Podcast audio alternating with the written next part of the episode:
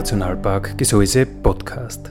Der Podcast des einzigen Nationalparks der Steiermark.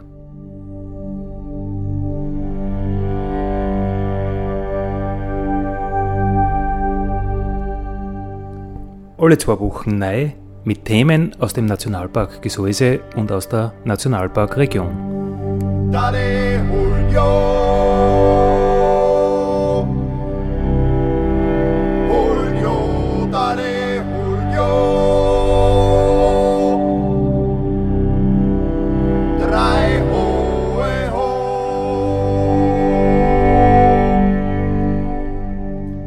Schön, dass mit dabei seid beim Nationalpark Gesäuse Podcast. Andi Hollinger spricht. Unser heutiger Gast ist Matthias Schickhofer. Meine Liebe zum Wald. Im Gespräch mit Matthias Schickhofer werden wir heute sein und uns anschauen, äh, was den Wald äh, so besonders macht oder manche Wälder so besonders macht und warum Wildnis so wertvoll ist und wie man zu schönen Wald Fotos kommt. Wald ist für mich eine Ort ähm, Heimat. Da fühle ich mich sehr zu Hause. Ich kenne viele Menschen, die sich dann eher fürchten im Wald. Bei mir ist eher das Gegenteil der Fall. Ich fühle mich da sehr gut aufgehoben. Und das ist so eine Ort, ist mein, ist mein Stammhabitat sozusagen. Vielleicht war ich in meinem früheren Leben einmal ein Hirsch oder ein Wolf oder irgend so ein Waldtier. Und für mich ist Wald ähm, ist jetzt nicht nur ein Ort, wo, wo Holz in den Himmel wächst. Und mir zieht es natürlich eher in die, in die natürlichen Wälder, wo man auch spürt, dass da seit langer Zeit, seit Jahrhunderten oder vielleicht seit Jahrtausenden natürliche Prozesse vorherrschen und wo man auch das Alter dieser Lebewesen spürt und diese unglaubliche evolutionäre Erfahrung, die sich da angereichert hat in diesen Waldbeständen, also in Urwäldern oder in alten Naturwäldern. Und das sind für mich auch fast ein bisschen spirituelle Erlebnisse in diese Wälder zu gehen. Da habe ich dann das Gefühl, da bin ich sehr in einem sehr innigen Kontakt mit der Schöpfung.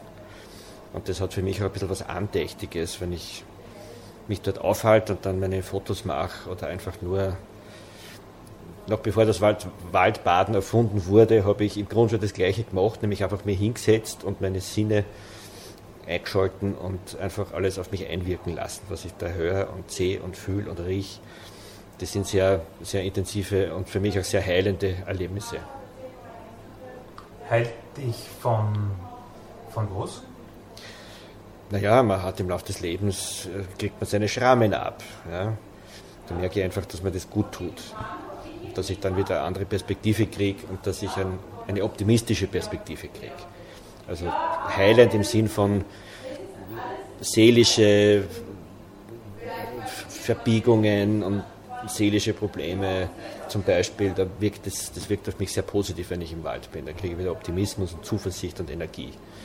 Aber es ist auch im ganz ähm, sozusagen physikalischen Sinn ist es, ist es auch heilend, sich im Wald aufzuhalten. Da gibt es eine Reihe medizinischer Untersuchungen auch, dass die Herzfrequenz sinkt, man beruhigt sich, der Blutdruck sinkt und die Aerosole, also diese Duftstoffe, die die Bäume ausstoßen und wo sie miteinander kommunizieren, ähm, die enthalten sogenannte Terpene, die auch äh, gesundheitsfördernd sind, wenn man sie einatmet und die zum Beispiel auch Viren und Bakterien abtöten. Das heißt, die Wälder schaffen sich im Grunde ein, ein gesundes Waldinnenklima, indem sie mit Antibiotika um sich spritzen.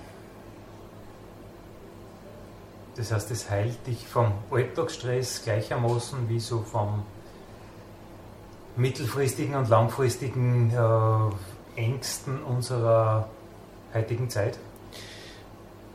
Naja, ich bin Naturschützer, Umweltschützer, das heißt, mich beschäftigen die größeren Probleme dieser Welt immer wieder mal, auch, auch ganz beruflich, weil ich da in Projekten arbeite zum Naturschutz oder zum Schutz der Urwälder in Rumänien. Und das sind Dinge, die mich natürlich auch beschäftigen. Ja, das sind riesige Probleme, da denke ich oft drüber nach, was kann man tun, was kann ich tun, was kann ich noch besser machen, um, um hier effizienter und effektiver zu sein.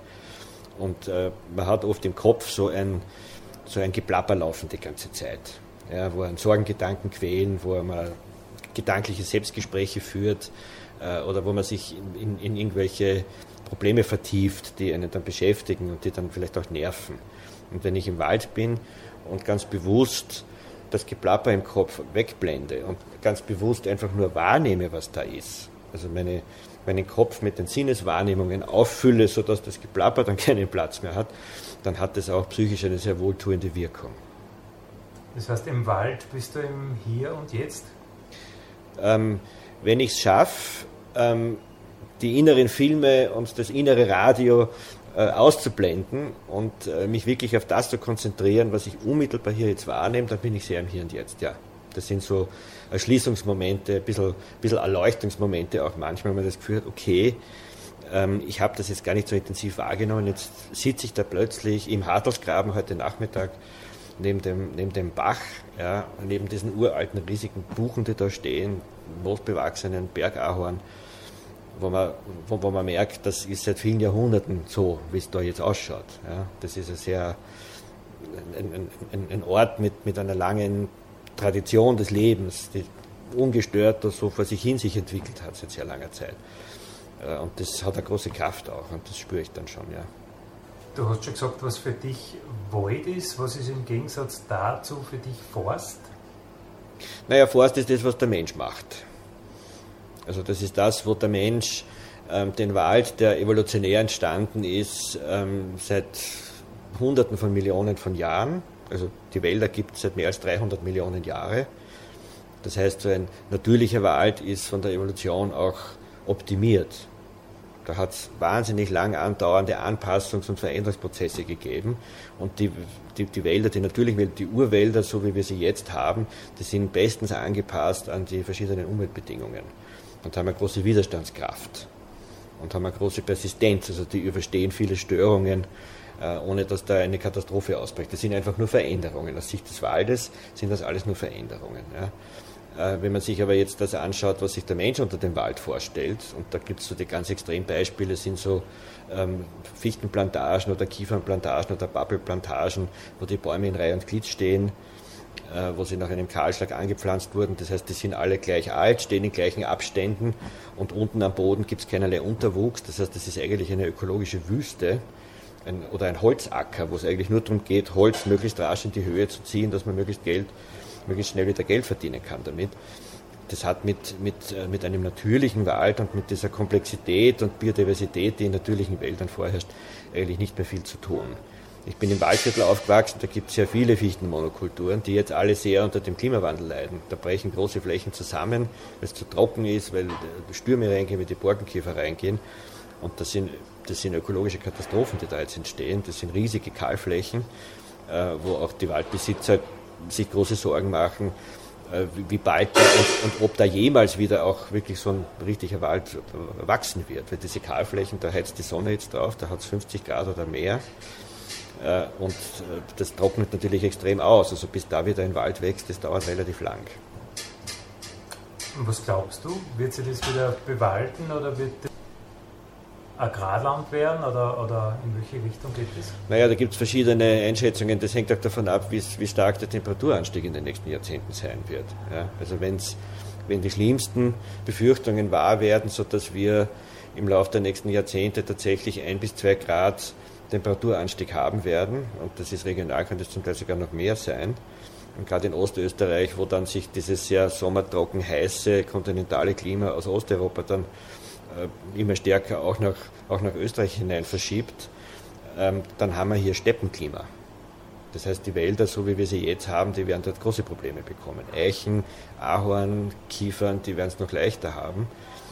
Buchenwälder, wenn sie geschlossen sind, und gut beschattet, die werden auch noch länger durchhalten. Aber wenn die stark durchforstet werden, sodass man viele Löcher in den Wald hineinschneidet, dann ist dieses kühlschattige Innenklima gestört und auch die Buchenwälder haben auch große Probleme zum Teil, wenn sie forstlich zu stark genutzt werden. Ja, dann dringt die Sonne ein, die Buchen kriegen dann Rindenbrand, da reißt die Rinde auf und die sterben. Man kann sich das im Wienerwald anschauen, am Rand der großen Kahlflächen und der Kahlschläge stehen überall tote Buchen, ja, die austrocknen und die durch diese hohen Temperaturen und durch die starke Sonneneinstrahlung einfach dann auch absterben. Das heißt, die Forstwirtschaft steht vor großen Herausforderungen. Die Förster wissen nicht, welche Bäume in 20, 30 Jahren wirklich gewachsen werden. Wenn die Temperaturerhöhung massiv wird, dann haben wir eher mediterrane Arten hier, die vielleicht hier wachsen, aber die muss man erst einmal hierher bringen. Ja. Die kommen nicht von alleine, die muss man dann anpflanzen, da muss man die richtigen, äh, das richtige Saatgut hier einbringen. Also die, Förster machen sich sehr große Sorgen. Das ist hier im Gebirge, ist das vielleicht ein bisschen abgepuffert durch die Höhenlage und durch die höhere Feuchtigkeit, da regnet es einfach mehr. Aber an den Südhängen, an den Trockenen sieht man auch hier im Gesäuse, dass die Fichtenwälder überall zusammenbrechen und dass da viel Borkenkäfernester ähm, entstehen, die sich dann ausbreiten. Ähm, diese Fichtenstandorte sind hier nicht natürlich, da müsste eigentlich ein Mischwald sein. Ja. Ähm, und der Borkenkäfer beschleunigt diesen Umwandlungsprozess hin in Richtung größere Naturnähe. Also aus Sicht des Waldes, der Ökologie, ist, das, ist der Borkenkäfer hier ein relativ dankbarer Mitarbeiter eigentlich, weil er die, den Prozess der Renaturierung beschleunigt. Ähm, aber das gilt halt für sehr viele Forste. Ähm, gibt es keine besonders optimistische Zukunft, denke ich mal. Ja. In Deutschland sind über 300.000 Hektar äh, Wald, hauptsächlich naturferne Plantagen, in den letzten vier Jahren zusammengebrochen. Das sind riesige Flächen, äh, wo es jetzt große Sorgen gibt, wie es da mit der Wiederbewaldung weitergeht. Äh, und am besten ist es, und das zeigt auch die Forstökologie und die diversen Untersuchungen, die da laufen, am besten ist, man lasst einfach das tote Holz auf der Fläche und lasst den Pionierwald wachsen. Dann kommt Birke, Pappel, Eberesche, die wachsen relativ schnell einmal drüber über die Fläche, sorgen für Schatten, sorgen dafür, dass das Wasser im Boden bleibt, ähm, schützen den Boden äh, und im Schatten dieses Pionierwaldes kann dann der permanente Wald mit Tannen und mit Buchen und mit Eichen und so wieder heranwachsen. Also da gibt es äh, etliche Erfahrungen von Flächen, wo man einfach nicht eingreift, wo die Käferbäume einfach stehen lassen werden. Und die sind relativ schnell, wachsen die wieder zu. Im Unterschied zu den kahlgeräumten Flächen, wo das Käferholz alles weggenommen wird, wo man vielleicht sogar den Boden noch mulcht. Das sind Katastrophenflächen. Da wird es dann sehr schwer. Da werden dann Douglasien oder Eichen angepflanzt. Die vertrocknen in vielen Fällen sehr schnell wieder. Was machst du jetzt gerade im Gseis? Äh, ich bin jetzt gerade im Gesäuse, weil ich hier zwei Fotowanderungen begleite. Ähm, eine hatten wir heute in den Hartelsgraben bei wunderschönem Wetter und unglaublich tollen Herbstfarben. Also die Gruppe war schwer begeistert, auch von den wilden Orten und den alten moosbewachsenen Bäumen und den Wasserfällen. Also die sind aus der Begeisterung gar nicht mehr rausgekommen. Und morgen gibt es noch eine Fotowanderung, da gehen wir entlang des Wasserfallweges, ähm, sozusagen solange der noch im Wald verläuft. Da gibt es vor allem im oberen Bereich gibt's sehr schöne alte Buchenbestände mit moosigen Wasserfällen und im unteren Bereich, wo diese, wo diese Käferflächen ist, wo diese Windwurffläche ist, da gibt es sehr schöne Verwilderungsprozesse. Viel Totholz, das da liegt und steht und dazwischen kommt dieser unglaublich bunte äh, Laubwald mit sehr viel Ahorn, der natürlich jetzt die tollsten Farben hat. Wie fotografiert man Wald und vor allem so einen wilden Wald? Das ist eine, das ist eine große Frage äh, und da müsste ich jetzt eigentlich eine, eine längere Ausführung machen dazu. Ähm, aber das, was ich meiner Gruppe sage, ist wichtig, ist, ähm, es ist sehr hilfreich, wenn man Polarisationsfilter verwendet, weil einfach dann die Farben stärker ähm, sozusagen hervortreten. Man kann man diese Totalreflexionen, dieser, dieser weißliche Film, der auf den Blättern ist, den kann man da sehr gut wegfiltern. Und das ist auch sportlich und nicht im Photoshop, wo man dann nachher an den Farbregeln herumdreht, dass das flashig ausschaut. Also Polarisationsfilter ist eine analoge Technik, das ist sozusagen sportlich zulässig aus meiner Sicht. Ähm, dann ist wichtig, ein Stativ dabei zu haben, ähm, weil gerade im Wald ist es oft, gibt es nicht sehr viel Licht, es ist oft dunkler und, äh, und da verwackelt man die Bilder natürlich sehr schnell. Und wenn man ein Stativ hat, kann man dann auch Langzeitbelichtung machen. Das heißt, äh, wenn der Wind reingeht, hat man dann sozusagen diese, dieses, ähm, diese Verwischer vom Laub, das sich da bewegt. Äh, oder man kann auch, das ist ein bisschen meine Spezialität, man kann ein bisschen mit Ästen auch hineinwacheln in das Bild sodass da so ein bisschen farbige Nebel entstehen und farbige Flecken entstehen, die dem Bild dann einfach ein bisschen mehr Tiefe und ein bisschen mehr Zauber geben. Jeder, der probiert hat, Wald zu fotografieren, wird festgestellt haben, äh, je wüder der Wald ist, desto schwieriger zu fotografieren? Glaube ich nicht. Also ich, ich würde dem widersprechen. Ich finde das nicht so schwierig, einen wilden Wald zu fotografieren, weil du einfach eine unglaubliche Formenvielfalt hast. Ja, die alten dicken Bäume, diese Moosgebilde, die Fahne, die Flechten, die von den Bäumen zum Teil hängen, das Totholz mit den Pilzen. Also da gibt es eine unglaubliche Fülle an Motiven. Das, das Nonplusultra ist natürlich immer das Bild zu sehen. Also wenn man, wenn man das nicht gelernt hat, wie man Bilder sieht, und sich entscheidet für eine Konstellation, für ein Hauptmotiv, ja, dann wird es schwierig, weil dann schaut das nachher dann am Foto meistens irgendwie anders aus, wie man sich das vorgestellt hat. Also wichtig ist, möglichst genau hinzuschauen und dann auch möglichst genau im Sucher oder am Bildschirm zu versuchen, das auf das Bild zu bringen, was man vorher mit den Augen gesehen hat. Was schwierig ist, ist natürlich das Licht. Ja, daher Stativ und gerade wenn man mit Polarisationsfilter fotografiert, das wird noch einmal um einiges dunkler. Also da geht es ohne Stativ natürlich überhaupt nicht mehr. Ja. Und am allerinteressantesten ist es, in der Morgendämmerung oder in der Abenddämmerung zu fotografieren. Besonders in der Abenddämmerung, wenn vielleicht am Himmel oben ähm, der, der, rote Widerschein der Sonne auf den Wolken ist. Und dann hat man die, die blauen Schatten und dann ein bisschen dieser, dieser rötliche Widerschein auf den, auf den Lichtflächen. Und da kriegt man völlig unglaubliche Farbstimmungen zusammen, die dann völlig dreamy und märchenhaft ausschauen. Ja, also oft wundern sich die Leute, wenn sie nach Hause gehen und aus dem, und aus dem Wald kommen. Hallo. Wenn die Leute aus dem Wald vom Wandern zurückkommen, gehe ich in den Wald hinein und die schauen sich mal auf, was tut der Typ, da wird es ja gleich finster. Ja. Aber diese, diese blaue Stunde, die, die bringt die magischen Fotos. Was bist du am stärksten? Äh, Naturfotograf, Naturschützer, äh, bist du ja fast schon so was wie ein Aktivist? Das, ist, das gehört alles zusammen. Das ist, ich habe ich hab eine, ein paar Missionen. Die eine ist, möglichst Menschen zu helfen und mein Leben so aufzusetzen, dass ich möglichst viel für andere da bin. Das ist so meine Hauptmission. Und eine zweite Mission ist, für, für Natur und für Wildnis mich einzusetzen. Und das hat verschiedene Aspekte. Das hat den Aspekt des Aktivismus. Ich war ja 17 Jahre lang bei Greenpeace und habe da auch viele Aktionen gemacht. Das hat den Aspekt, dass ich mich als Journalist und Buchautor mit diesen Themen beschäftige und versuche, die Thematik so aufzubereiten, dass sie für andere Menschen verständlich ist und dass sie vielleicht auch ein bisschen ein besseres Natur- und, und, und Umweltbewusstsein bekommen. Wissen hilft zuweilen, die, dann richtigere Entscheidungen zu treffen. Aber das hat auch mit meiner, ich, mein Vater war Maler und Künstler und Kunsterzieher und ich, ich komme eigentlich eher von der Malerei. Ich habe als Kind sehr viel gezeichnet und gemahlen habe dann eine Kamera bekommen und für mich ist das so parallel gelaufen. Also das ist schon eher ein bisschen ein künstlerischer Zugang auch und der Versuch, da Bilder zu schaffen mit der Kamera, wo man es nicht einfach nur abdrückt, sondern wo ich auch, ich bin oft eine Stunde lang damit beschäftigt, einen Baum zu fotografieren, aus verschiedenen Winkeln, mit verschiedenen Belichtungen, mit Doppelbelichtungen, mit, aus verschiedenen Perspektiven, verschiedenen Brennweiten. Und da versinke ich drin. Das ist so ein kreativer Schaffensrausch, ähnlich wie beim Malen. Also das ist ein ganz ähnlicher Vorgang. Ja.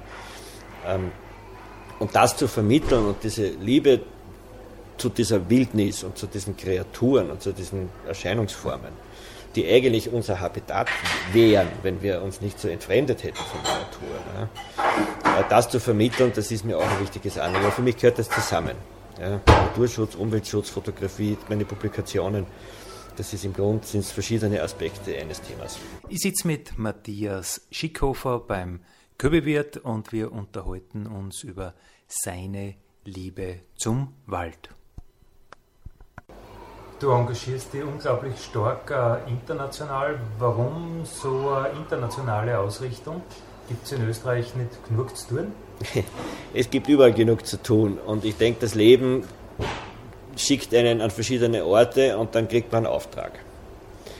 Und ich habe mich lange Zeit in Österreich gemeinsam mit Greenpeace und auch mit anderen NGOs für österreichische Themen eingesetzt. Bei Greenpeace habe ich natürlich auch gelernt, dass ganz viele große Probleme sind nur global zu lösen. Die kann man jetzt nicht auf der lokalen Ebene lösen.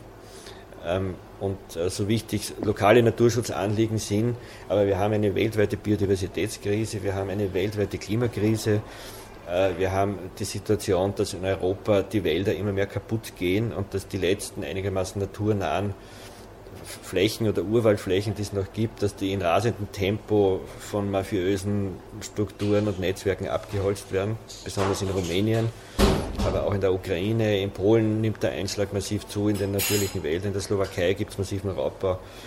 Äh, in Österreich gibt es nicht mehr so viel von diesen sehr naturnahen Wäldern. Die meisten sind in den Bergen und da sind viele davon Schutzwälder, die nicht bewirtschaftet werden. Ja.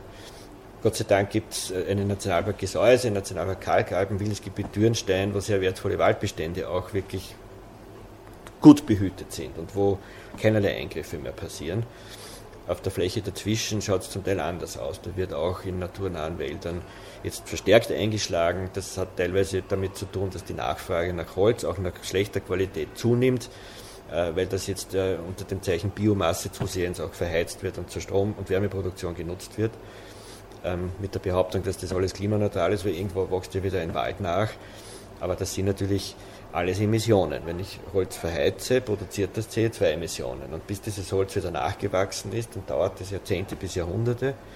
Das heißt, das ist erst klimaneutral irgendwann in der Zukunft.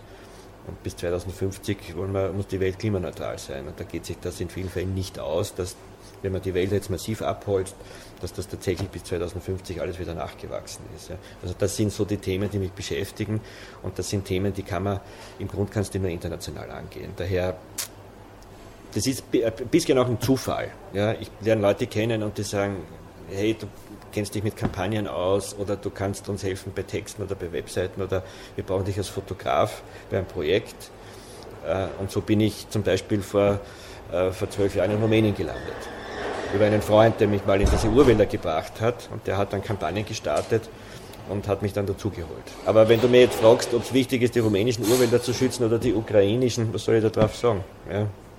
ich schütze die, wo ich Möglichkeiten vorfinde und da engagiere ich mich dann. Klimawandel und Wald, was kann der Wald äh, leisten, was soll er leisten? Ähm, der Wald ist, denke ich, der wichtigste Verbündete, äh, zumindest die wichtigste Landsenke, wenn es darum geht, ähm, CO2 aufzunehmen, aus der Atmosphäre wieder zu absorbieren und einzuspeichern. Ist der Wald unser wichtigster Verbündeter ähm, vielleicht abgesehen von den Moorgebieten, aber um die steht es noch viel schlechter als um die Wälder.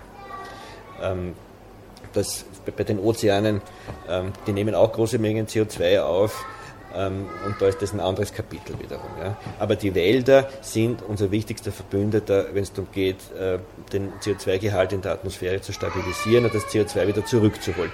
Und das Schöne ist, es passiert gratis. Die Wälder schicken uns keine Rechnung dafür, die machen das einfach, wenn man sie wachsen lässt.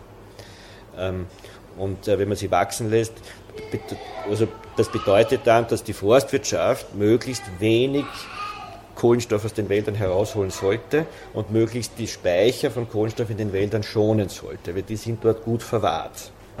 Sehr, sehr alte Wälder, wenn die Bäume dann absterben, wird durch die Zersetzungsprozesse wird da auch CO2 frei, aber ein großer Teil vom Kohlenstoff verbleibt im Wald, wird zu Humus, wird ja zu Totholz, wird dann zu Humus und so ein Lebenszyklus eines natürlichen Waldes, der dauert 500 bis 600 Jahre.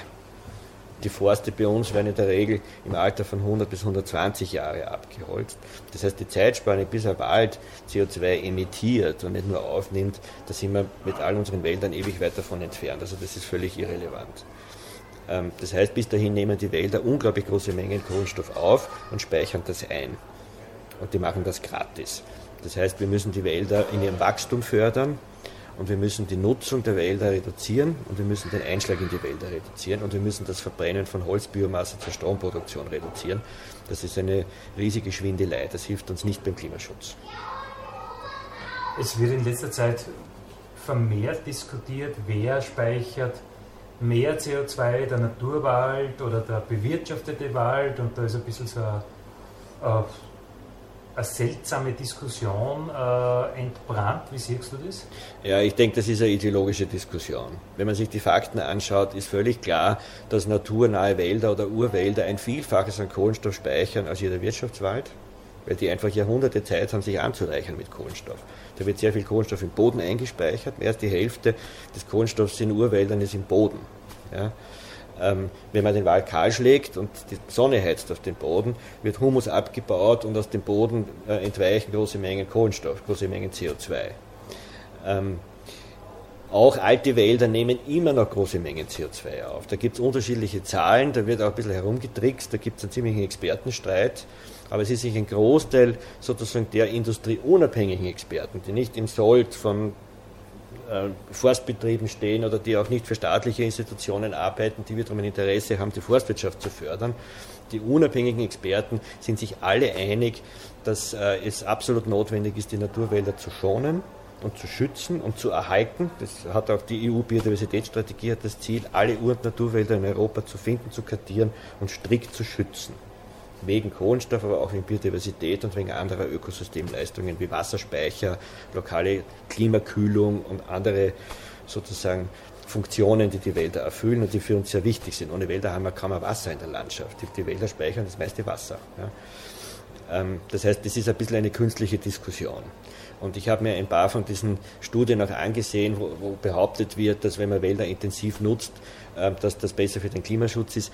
Ähm, das, sind, ähm, das sind Arbeiten, die sind zum Teil im Auftrag der Forstindustrie passiert und da sind sozusagen erwünschte Zahlen als Resultat dann auch herausgekommen. Ich halte diese Untersuchungen für nicht besonders seriös ähm, es zeigen auch verschiedenste Untersuchungen, auch in naturnahen Wäldern, wie zum Beispiel im Nationalpark Hainich, wo man sich angeschaut hat, wie viel Kohlenstoff ist in dem System und wie viel nimmt der alte Wald immer noch durch das Wachstum auf. Die Bäume werden zwar nicht sehr viel höher, aber sie werden dicker und das dicken Wachstum auch bei alten Wäldern ist, äh, ist beträchtlich. Also da wird sehr viel Kohlenstoff immer noch eingespeichert. Äh, wenn man den jetzt umhackt, diesen Wald, und ein Teil davon geht, die, geht, direkt in die Verbrennung. Also Sägerätstoffe gehen relativ schnell in die Verbrennung, werden zu Pellets oder Holzchips und werden gleich einmal verbrannt. Und auch die langlebigen Produkte sind sehr viele von denen sind nach 20, 30 Jahren auch wieder in der Verbrennung. Ja. Es wird nur ein kleiner Teil von Holzprodukten bleibt wirklich sehr, sehr lang, so wie diese Gaststube hier, die bleibt sehr, sehr lang aus dem Kohlenstoffkreislauf äh, sozusagen heraus aus dem Atmosphärischen. Ja. Alles andere geht relativ schnell in die, in die, in die Verbrennung. Das heißt, äh, der Kohlenstoff, der da aufgenommen wird im Wirtschaftswald, geht relativ schnell wieder durch den Rauchfang. Äh, und insofern ist diese, ist diese Vergleichsrechnung, dass Wirtschaftswälder hier besser sind, ist ein ziemlicher Humbug. Stichwort CO2-Kompensation wird ja durch Aufforstung wahrscheinlich am, am meisten ähm, umgesetzt. Äh, was gibt es dazu zu sagen? Naja, Aufforstung ist sozusagen, äh, wenn man Wälder wachsen lässt, also das Wichtigste ist, dass Wälder wachsen dürfen. Ja, die bestehenden Wälder möglichst in ihrem Wachstum zu unterstützen. Da gibt es einen Ansatz, der heißt Proforestation. Das heißt, die Wälder dabei zu unterstützen, ihr volles ökologisches Potenzial und ihr volles Potenzial zur Einspeicherung von Kohlenstoff zu unterstützen. Das heißt, eher minimaler Einschlag, eher nur Wertholz aus dem Wald holen, keine großen Einschläge, sodass der Wald so ein bisschen nach dem Prinzip des Dauerwaldes immer ein voll funktionsfähiger, geschlossener, möglichst geschlossener Wald ist. Das ist die Optimalsituation. Ja. Ähm, Aufforstung ist gut, aber oft wird werden die Urwälder umgehackt und daneben wird dann irgendwas aufgeforstet, wo der, wo der, wo der, wo der Umweltminister dann ein paar Bäumchen pflanzt und sich fotografieren lässt dabei. Das passiert in Rumänien zum Beispiel. Ja. Da werden die Urwälder umgesägt und der Umweltminister macht dann großes Medientrara mit ein paar Aufforstungen. Das ist natürlich ein Unsinn. Wir müssen die bestehenden Wälder schützen und wenn wir zusätzlich die Waldfläche noch vergrößern, ist das natürlich günstig. Ja, aber ist, äh, ist nicht nur Wald sozusagen jetzt äh, ein, ein, ein, wichtiger Kohlenstoffabsorber, äh, es, sind, es sind auch Feuchtgebiete, es ist wichtig, dass man die Moore renaturiert, zum Beispiel wieder vernässt. Ja, aus den trockengelegten Mooren werden große Mengen Kohlenstoff auch emittiert. Außerdem hilft uns das, das Wasser in der Landschaft zu halten. Im Waldviertel sind große Flächen, ehemalige Moore wurden dort drainagiert und gleichzeitig gibt es jetzt zu wenig Wasser und so, dass die Fichten jetzt absterben und dass der Borkenkäfer da hineingeht massiv. Also das, da hat man sich wirklich ins eigene Knie geschossen durch diese großflächigen Drainagen, die da passiert sind. Äh, das wäre auch eine wichtige Maßnahme. Alle Feuchtgebiete Moore wieder vernässen und schauen, dass die wieder, dass die wieder renaturiert sind und dass der Luftabschluss, der im Moor passiert, durch das, durch das eingestaute Wasser, dass der wieder zustande kommt und dass die nicht CO2 emittieren. Äh, eine andere Fläche wäre artenreiche Kulturlandschaft. Je artenreicher, umso, umso mehr wird hier sozusagen auch Kohlenstoff aufgenommen. Ja. Agroforestry ist auch eine interessante Geschichte, ja, wo man sozusagen durch, durch äh, Mischkulturen, Landwirtschaft und Forstwirtschaft gemischt, ähm, auch möglichst viel Bäume versucht, in die, auch auf die landwirtschaftlichen Flächen einzubringen, weil die auch wiederum viel Kohlenstoff aufnehmen können. Also da gibt es verschiedene Ansätze.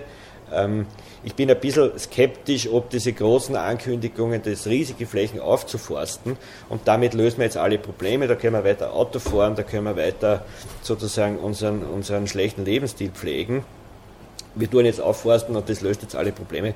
Äh, so geht das nicht. Also wenn die Ölkonzerne beginnen, großflächig in Aufforstungen zu investieren, dann schrien bei mir die Alarmglocken. Weil?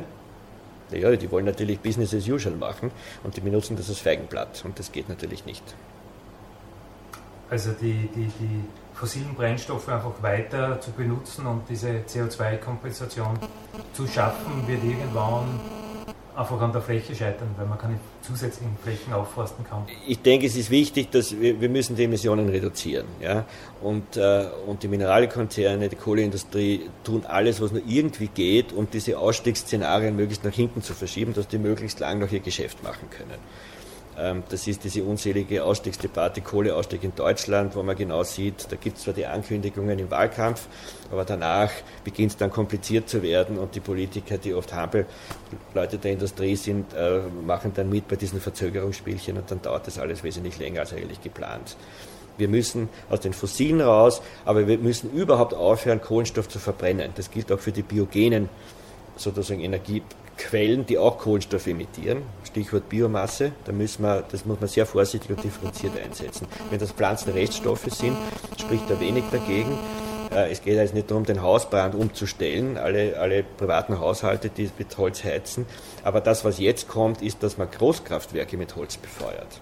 Ja, das passiert jetzt schon in den Niederlanden oder in UK äh, oder auch in Dänemark. Da werden Kohlekraftwerke werden zusätzlich mit Holz befeuert und die Emissionen aus dem Holz, die werden dann einfach rausgerechnet aus den Emissionen, weil das ist ja alles klimaneutral, weil der, der Wald wächst ja irgendwo wieder nach. Ja? Und das geht natürlich nicht, das ist eine Mogelei. Ja, da betrügen wir unsere Kinder. Ja? Und wir müssen unseren Kindern gegenüber müssen wir lauter und ehrlich sein, ja? Äh, weil es ist ihre Welt, die wir da gerade ruinieren. Und wenn wir mit Lügen und Tricks arbeiten, dann hilft denen das wenig. Was sind die positiven Meilensteine jetzt auf den Wald bezogen in Österreich in den letzten, sage ich jetzt einmal, Jahrzehnten? Ähm, naja, da gibt es ein lachendes und ein weinendes Auge natürlich. Ja. Es hat ein Umdenken in vielen Forstbetrieben eingesetzt, dass Kahlschlagswirtschaft, Altersklassenwälder, Nadelholzmonokulturen, dass das nicht besonders gut ist. Da gibt es vor allem sehr viele Förster aus der jüngeren Generation, äh, die vielleicht auch äh, eine, eine, eine bessere Ausbildung auch genossen haben, die vielleicht auf der BOKU waren. Die wissen mittlerweile, dass, dass es wichtig ist, eine naturnahe Waldbewirtschaftung durchzuführen, ähm, dass die intensive Ausbeutung auch, auch sozusagen das Nachhaltigkeitsparadigma in Frage stellt die wissen vielleicht auch, dass Nachhaltigkeit jetzt nicht äh, sich darin erschöpft, dass man weniger Holz rausnimmt als nachwächst. Das ist die klassische Mengennachhaltigkeit, die in der Forstwirtschaft hauptsächlich verfolgt wird, sondern Nachhaltigkeit, da geht es auch um ökologische Faktoren. Da geht es auch darum, dass die Wälder in ihrer äh, Biodiversität und ihrer biologischen Funktionsfähigkeit langfristig gesichert sind. Daddy,